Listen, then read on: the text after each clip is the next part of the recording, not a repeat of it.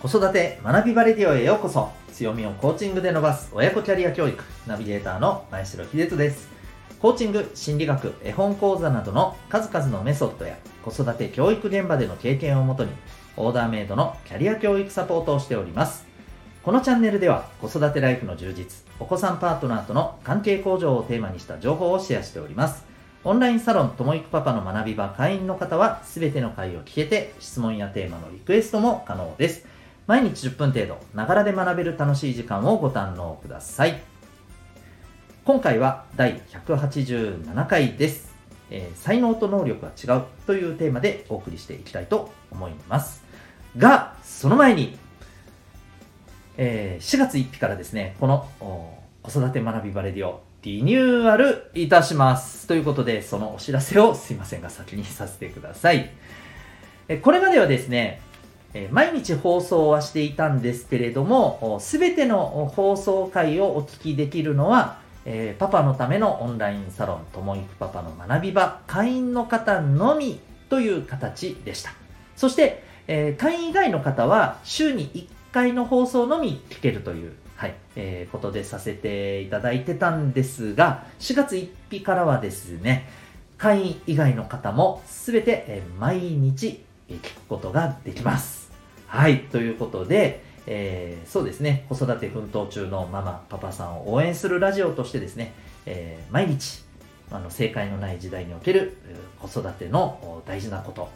そして、えー、自分らしいワークライフバランスをどう実現するか、こういったことに関する情報をですね、毎日、えー、お送りさせていただきたいと思っております。そして、じゃあサロンのメンバーさんにはということで、えー、オンラインサロンともいくパパの学び場会員の方にはですね、えー、さらにこれとは別にですね、限定配信で、えー、子育てやワークライフバランスはもちろん、パートナーシップに、え、関する、え毎日一つ使える、えスキル、実践的なことをですね、はい、えー、つお送りしていくと。そんな内容で、えー、限定配信もさせていただきたいと思っております。でもちろんですね、サロンのメンバーさんはこれにプラスして、えー、ご自身がお聞きになりたいようなテーマとか、あるいはこの放送の内容に関するご質問であるとかですね、こういったことも、はい、あのどんどんサロン内で、えー、していただけましたらご対応していきたいと思っております。そんな、はい、あの、形にリニューアルとなりますので、えー、ぜひ、あの、より、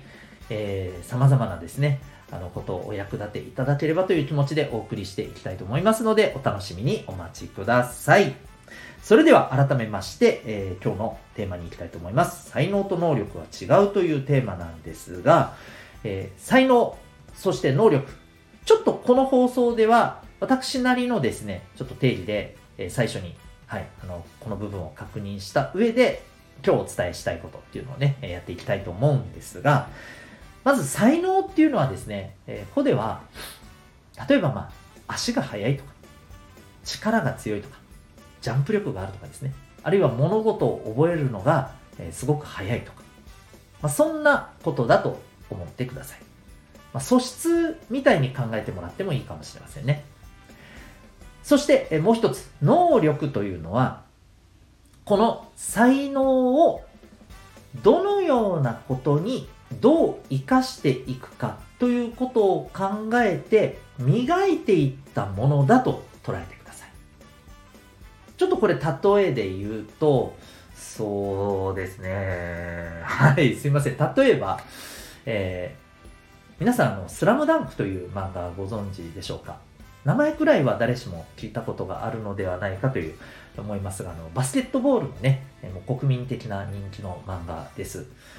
えー、この漫画の主人公の桜木花道という人物がいるんですけど、キャラクターがいるんですけど、彼はですね、えー、最初の頃は、まあ、あの、女の子に振られまくる、えー、ヤンキーっていうね、え、まあ、キャラクターだったんですよね。でも、足はすごく速いし、体力もあるし、ジャンプ力もすごく、力も強いんですよ。で、そんな彼が、高校に入ってですね、好きな女の子ができて、で、その子がバスケットボールがあの好きでね、えー、彼をバスケ部に誘うっていうところがきっかけで、えー、バスケットボールを彼は始めるんですが、そこで彼の持ってるこの足の速さとかスタミナとか体、えー、ジャンプ力とかですね、えー、あとはもうこのパワーとかこういったものが、ま存分に発揮されてすごいゴール下のねあの強固なプレイヤーとして彼はどんどんどんどんこの能力を開花させてい、くわけですよね、まあ、そんなお話なんですまさにあのこの桜木花道のもともと持ってる素質っていうものをバスケットボールっていうところで、え、役立てて活かしていくっていうことで、え、開花したのがこの彼の能力なわけですよね。はい。これでなんとなく伝わりますでしょうか。はい。もう一つ言うとですね、私がですね、えー、塾の講師の時にですね、まあ、いろんな本当にもう何百名いろんなタイプの子を見てきたんですけど中にはやっぱりいろんな面白い子がいましてですねその中の一人がですね中学生だったんですけど男の子でえっ、ー、とねめっ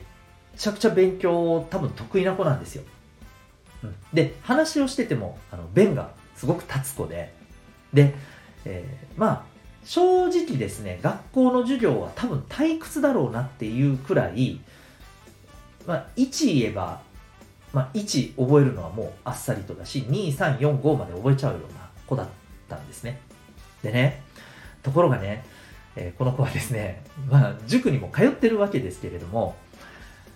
この持ってる才能をね、この勉強っていうところでね、えー、能力としてね、開花させたがらなかったんですよ。面白いですよね。か塾に通ってるのに開花させたがらない。まあ、もともとね、あの この子、まあ、ちょっと特殊な経緯があって、この塾に入って、まあ、正直あまりね、自分からやりたくてやってたわけではね、多分なかったと思うんですけどね。うん、あの、塾自体は楽しんでは来てる感じだったんですけど、あの、勉強の成績をどうこうしたいっていうのはね、あんまなかったんですよ。でね、面白かったのがですね、あの、すごく難しい模擬試験を、えー、させる機会っていうのが何回かあったんですね。で、このね、難しい問題もね、彼は解けるんですよ。他の割と成績優秀な子ですらなかなか解けない問題をね、彼は解くんですね。でもね、面白いんですよ。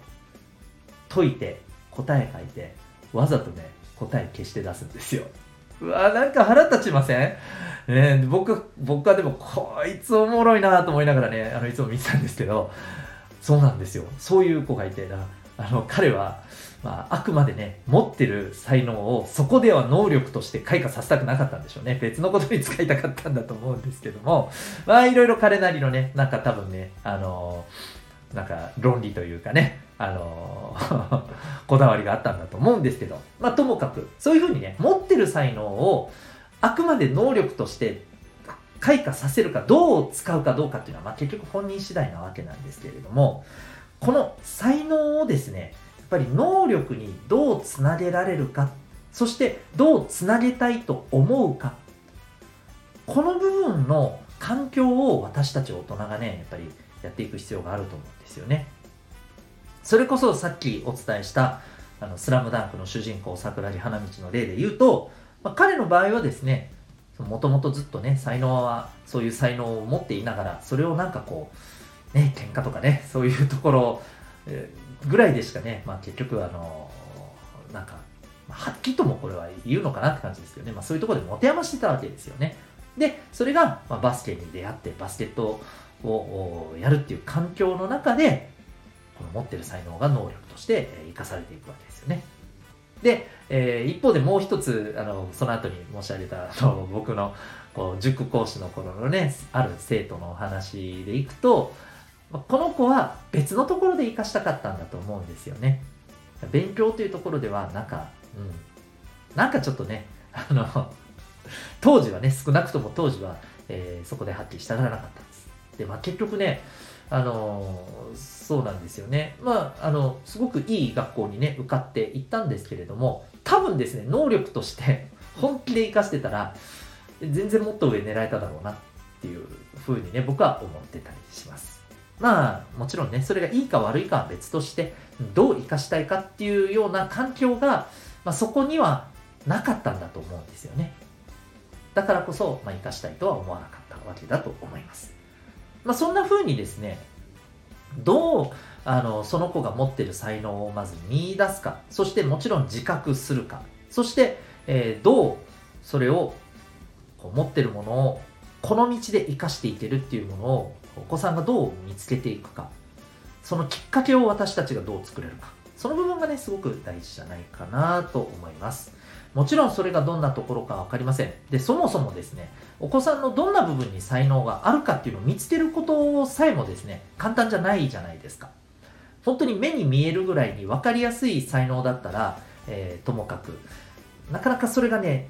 隠れて見えなかったりもします。そしてもっと言うとお子さんっていうのは基本的には学校授業部活そして家。この部分の生活のサイクルで動いていますよね。基本的には小学生以上の子って。そうするとその場面では分かりますかね？発揮できないような別の道で持ってる才能を能力としてつなげられるものが他にあるとしたらそこの学校や、え、部活やお家のところにはそこがないのだとしたらなかなか見えないわけですよ。ですのでこういったところに私たちがどう目を向けていくかっていうのがね大事じゃないかと思います。で、えー、ぜひですね、まあ、この私のやってる親子サポートの中にはお子さんの隠れた才能を見出すための、まあ、メソッドっていうのもあるんですけれどもぜひですねこういったことも含めて、えー、お子さんの才能を見出しそしてえー、どの能力として生かすか生かしたいとその子が思えるのか、そのようなですね環境づくりをやっていけたらいいんじゃないかなというふうに思います。はい